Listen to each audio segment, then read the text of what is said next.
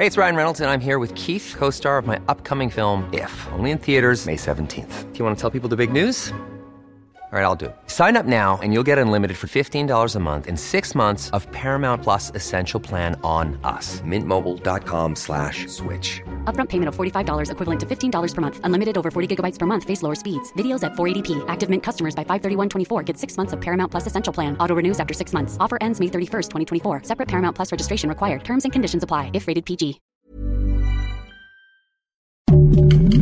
Heraldo Podcast. Un lugar para tus oídos. Noticias del Heraldo de México. La gobernadora del Estado de México, Delfina Gómez Álvarez, acudió a la reapertura del Centro para la Sustentabilidad Incali Izcahuicopa Centli de la UAN en Tlalmanalco y destacó que con participación social, trabajo en equipo y una visión a largo plazo se logran cambios en la entidad y llamó a poner en práctica lo enseñado por los pueblos originarios en el tema del agua y protección del ambiente.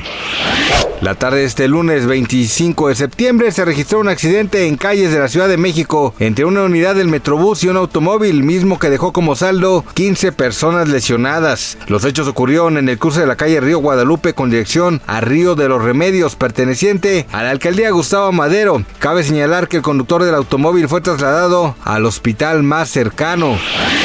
Durante los últimos 15 días, elementos de la Guardia Nacional y brigadistas del Instituto Nacional de Migración han logrado asegurar y auxiliar un total de 415 personas migrantes, entre ellas 308 hombres y 107 mujeres, procedentes de Asia, África y América, quienes viajaban por Sonora rumbo a la frontera con Estados Unidos.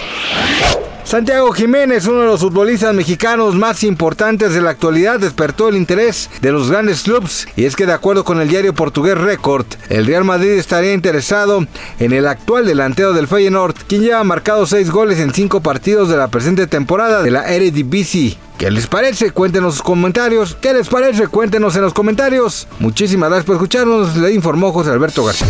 Noticias del Heraldo de México.